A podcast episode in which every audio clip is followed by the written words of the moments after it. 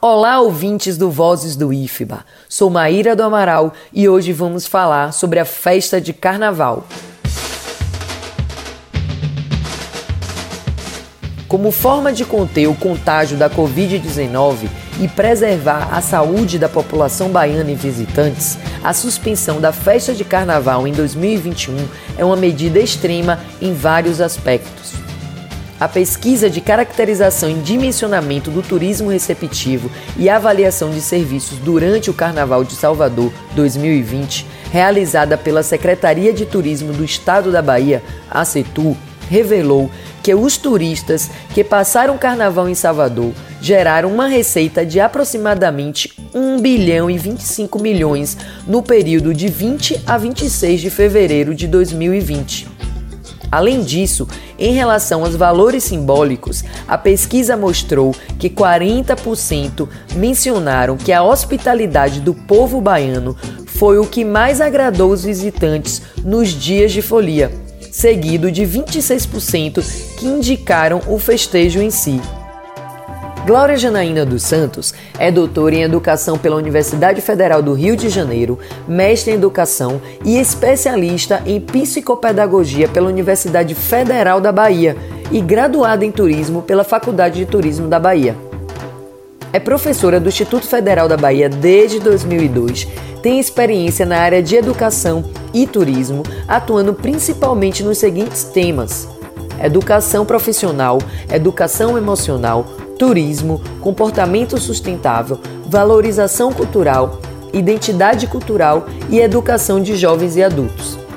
Atualmente é coordenadora do curso técnico em hospedagem do campus Salvador e pesquisa as relações entre ética e paixões no contexto da educação profissional. É membro da Associação Nacional de Pós-Graduação em Pesquisa em Educação, da Sociedade Brasileira de Retórica, da Associação Latino-Americana de Retórica e da Organização Ibero-Americana de Retórica. Sabemos que a festa de carnaval movimenta diversos setores da sociedade baiana, como o turismo, por exemplo. De maneira bastante objetiva, o que o evento proporciona para a Bahia em termos de turismo? Olha, Maíra, de forma bem pragmática para responder essa questão, nós vamos afirmar que o primeiro impacto que a, a Bahia tem em termos de turismo é com a geração de renda, sem sombra de dúvidas. Né? Porque a partir dessa circulação, essa movimentação de um contingente muito grande de pessoas, ele movimenta desde o pequeno, aquele vendedor autônomo da água, até um grande hoteleiro, considerando que essa grande área do turismo ela tem cinco pontos pilares, que é hospedagem, eventos, os transportes, alimentos e bebidas e também um pilar que é o lazer. Então nós vamos ter esse fluxo de geração de renda nos, nas cinco áreas diretas ao turismo que o carnaval proporciona, fora as correlatas, que são as demais que a sociedade, né, a própria localidade tem. Então, esse é um primeiro aspecto que a gente não pode negar. É, não colocando como uma grande panaceia, nós também temos aspectos negativos, tá? O volume de, de gente é, na cidade, você aumenta também o contingente de violência, de lixo, de outras situações adversas. Mas nós não podemos perder de vista que o movimento do turismo, nesse período do carnaval, que é uma festa grandiosa para a cidade, ela gera, ela impacta positivamente na geração de renda. Por conta da pandemia da Covid-19 e das consequentes mudanças no comportamento da população, há perdas irreversíveis para o turismo proporcionado pelo carnaval? Sim. Podemos responder também de forma rápida, sim. Irreversíveis por quê? Porque o produto turístico, ele tem uma característica peculiar da intangibilidade, da sazonalidade, da inseparabilidade do produto com a produção do produto. Então, você consome no momento em que você está usufruindo daquele lugar. A gente não embala carnaval e rotula, bota numa caixa e despacha a mercadoria. Não dá, né? Inseparabilidade. Agora, por um outro lado, é, a gente está falando assim, que o carnaval proporciona uma geração de renda. E sabendo que muitas pessoas, pensando naquele pequeno, naquela pessoa da água, da comida caseira, porque o carnaval, como sendo um grande, uma grande festa, ela vai movimentar hoje o que nós consideramos como esse é, conjunto de, de fatores que vão favorecer a comunidade em termos de ganhos. Né? Então, pensando nisso, há perdas, eles não vão ganhar. E muitos produtos e serviços que são oferecidos no carnaval. Então, um outro exemplo, a produção cultural. Né? Muitas bandas tocam em vários pontos, há muitas festas circulando no, período do carnaval, que aquele ganho ele vai ser cachês, né, uma, uma gama de profissionais é, extras que são contratados para a atuação no carnaval, que vão ter uma renda X, que nesse momento não vai ter. Vai ficar sem esse, esse quantitativo aí já é, pensado, né, já acertado na mente que todo ano consegue. Nós não vamos ter isso. E nós temos dados de que foi até feita uma pesquisa no ano passado por um organismo internacional de turismo, é, a União Nacional de, de Trabalho dentro do Turismo, que houve uma queda, isso já em junho, essa, essa pesquisa foi feita em junho do ano passado, já tinha, a partir da pandemia, uma queda no fluxo de movimentação turística no mundo de 22% e que eles estavam prevendo, a partir desse estudo, uma perda de mais 30% em todas as receitas geradas. Então, essas perdas irreversíveis foram, muitos empregos foram é, perdidos, agências foram fechadas, é, hotéis foram fechados, porque não tendo esse fluxo, o produto ele é inseparável da produção, como eu falei. Uma vez que aquele estabelecimento hoteleiro não vende a hospedagem, ele perdeu.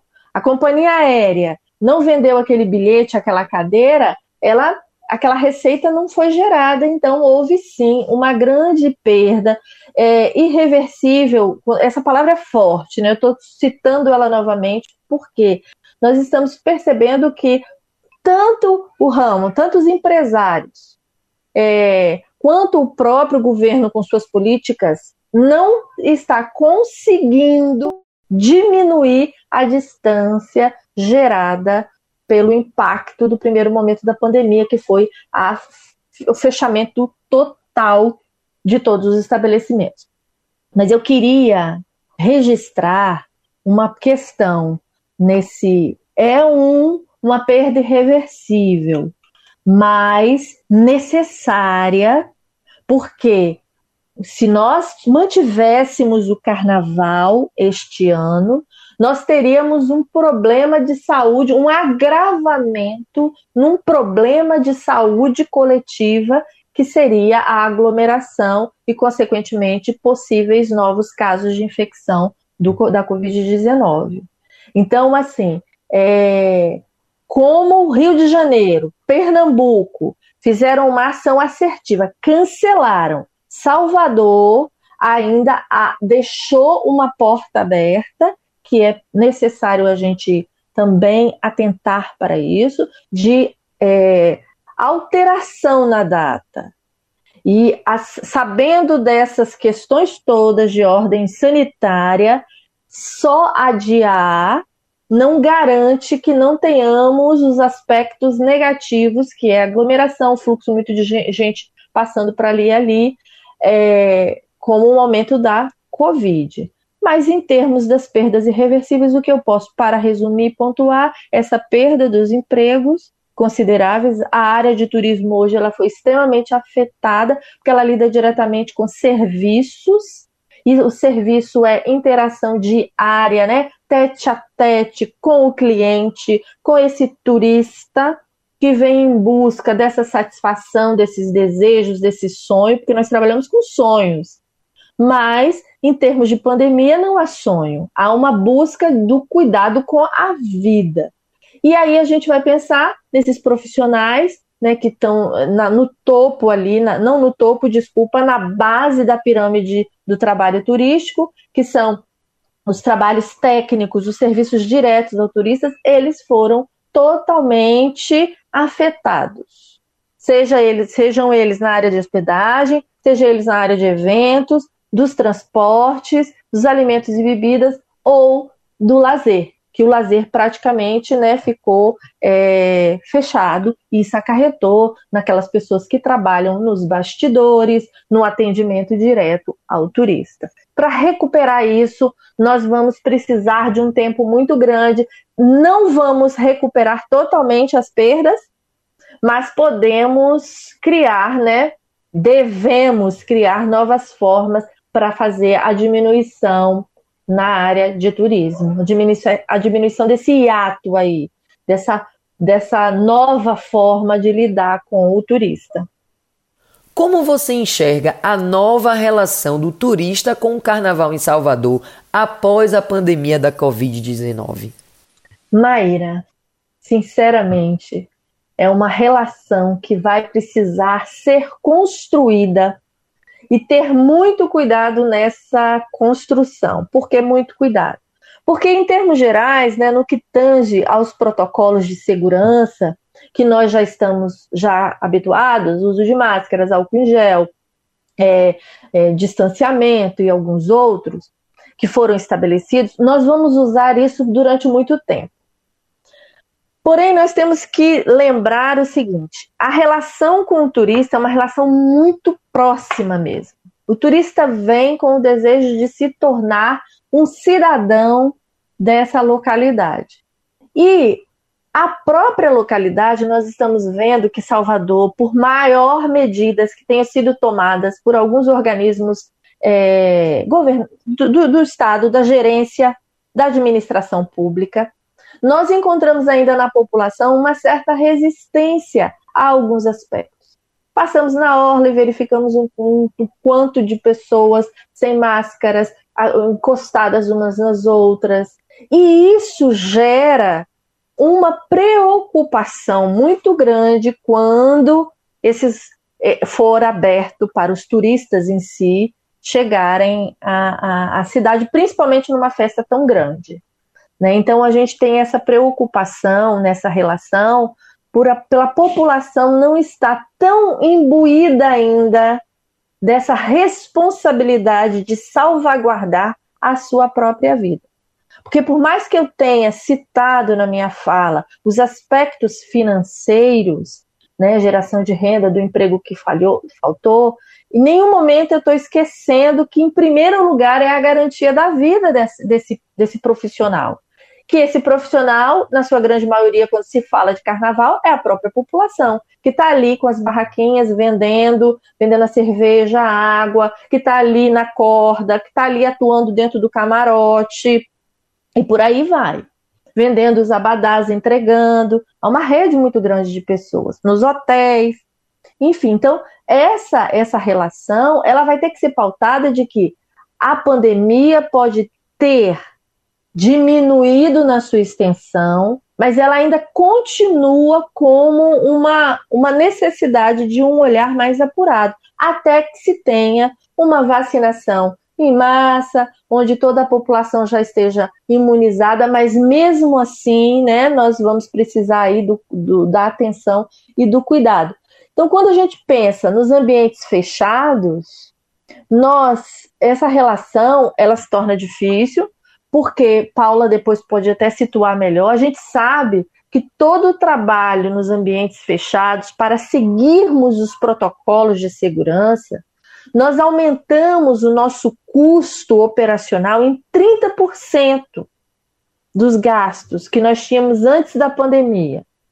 Nos ambientes abertos, nós não temos essa, esse aumento dos 30%, mas temos um agravante, porque nós não podemos, só por estarmos em ambientes abertos, pensarmos que poderemos colocar um número grande de pessoas.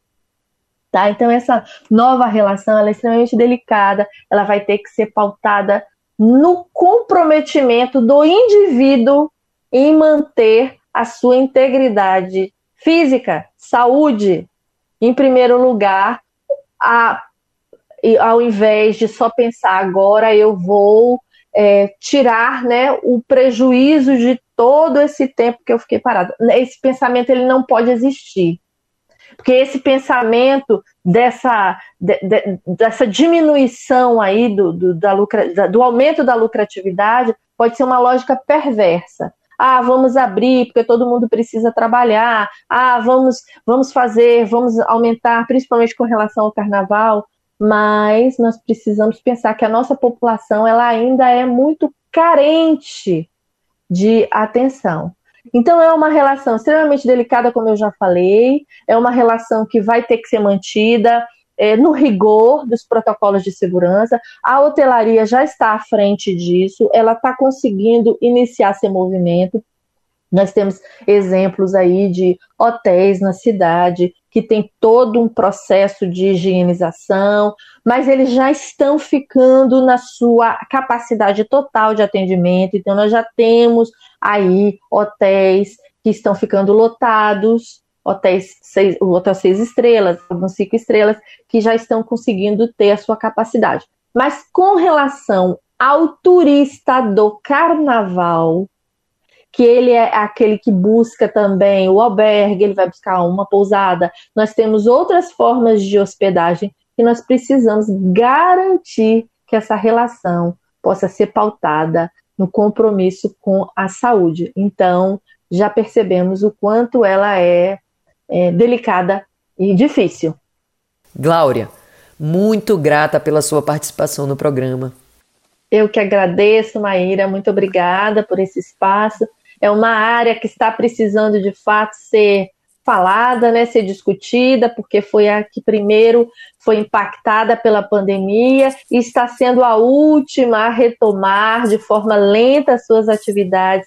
Então requer esse, esses momentos aí para podermos pensar como fazer é, pós-pandemia, principalmente pensando nessa festa grande, maravilhosa, mas que reúne um número muito grande de pessoas, que é o Carnaval de Salvador. E vocês, ouvintes, fiquem ligados e até o próximo programa.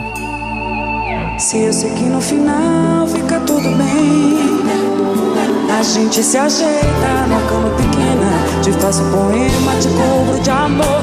Então, você adormece, meu coração enobrece, e a gente se esquece de tudo que passou.